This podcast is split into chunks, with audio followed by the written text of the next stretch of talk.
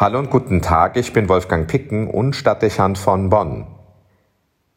Nach kirchlicher Tradition stehen wir in diesen Tagen bereits vor dem Jahreswechsel. Morgen endet mit dem Christkönigsfest das Kirchenjahr, bevor mit dem Advent am kommenden Sonntag ein neues beginnt. Irgendwie passt es in die Stimmungslage. Man würde dieses Corona-Jahr gerne hinter sich lassen, auch andere Probleme in der politischen Landschaft und der kirchlichen Situation. Es macht den Eindruck, als seien die zurückliegenden Monate zu sehr belastet gewesen. Also wäre es ganz angenehm, es würde etwas Neues und anderes beginnen.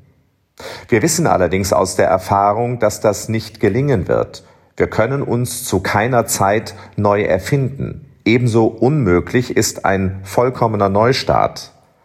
Zwar hoffen wir das häufig, wenn wir vor einem Jahreswechsel stehen und verbinden es mit guten Vorsätzen und Planungen. Aber schon wenige Stunden nach dem Eintritt in das neue Jahr werden wir auf den Boden der Tatsachen zurückgeholt und realisieren, dass alles beim Alten bleibt. Nichts Neues unter dem Himmel, würde der Psalmist resümieren. Das Leben ist im Fluss, eines baut auf das andere auf. Wir nehmen das Vergangene immer in die Zukunft mit, daran wird sich nichts verändern. Und doch ist vielleicht Veränderung möglich nämlich in der Haltung, mit der wir dem Wechsel der Zeit und den Kontinuitäten des Lebens begegnen. Mir stellt sich vor dem Wechsel in das neue Kirchenjahr die Frage, was bleibt? Ich überlege, was das Beständige im Unbeständigen ist und was Halt mitten im Umbruch vermittelt.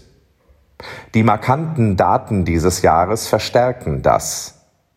Eine Corona-Pandemie, die unsere Existenz und die Logik unseres modernen Lebensentwurfs unerwartet in Frage stellt.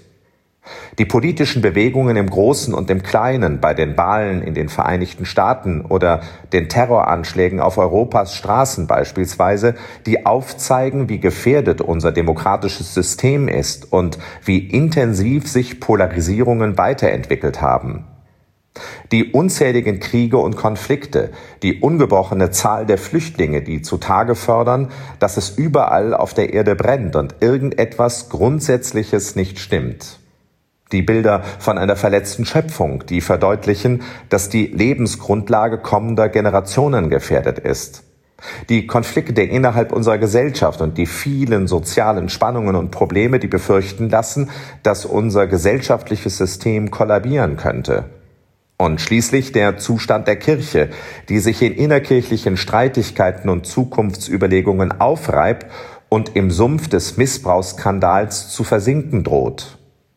In mir entsteht der Eindruck, dass vieles in Welt und Kirche in Frage steht und sich nicht sicher prognostizieren lässt, wo wir in wenigen Monaten stehen werden.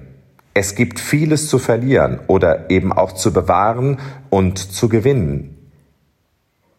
Man wäre heute fast geneigt, beim kirchlichen Jahreswechsel die Decke über den Kopf zu ziehen und die Augen zuzumachen, weil man eigentlich nicht im Morgen aufwachen will und irgendwie Schlimmes befürchtet.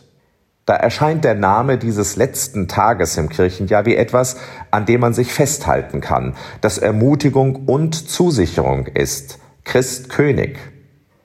Mich veranlasst es, mich neu im Glauben zu verankern, auch im Vertrauen, dass es den einen Gott gibt, der uns verlässlicher Wegbegleiter ist.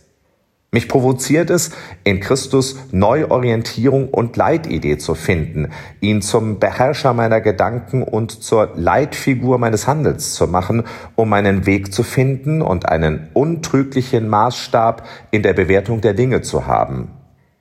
Mich motiviert es, denn es gibt in allem Wechsel etwas, was bleibt und dem Leben Sicherheit und Beständigkeit gibt, die Anwesenheit Gottes.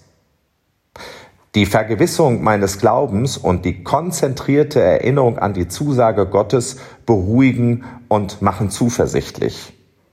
Von guten Mächten wunderbar geborgen erwarten wir getrost, was kommen mag, Gott ist mit uns am Abend und am Morgen und ganz gewiss an jedem neuen Tag. Ich werde heute Nacht dieses Lied Bonhoeffers singen und beten und ich weiß, es wird mich darin bestärken, dem neuen Kirchenjahr vertrauensvoll entgegenzugehen. Wolfgang Picken für den Podcast Spitzen aus Kirche und Politik.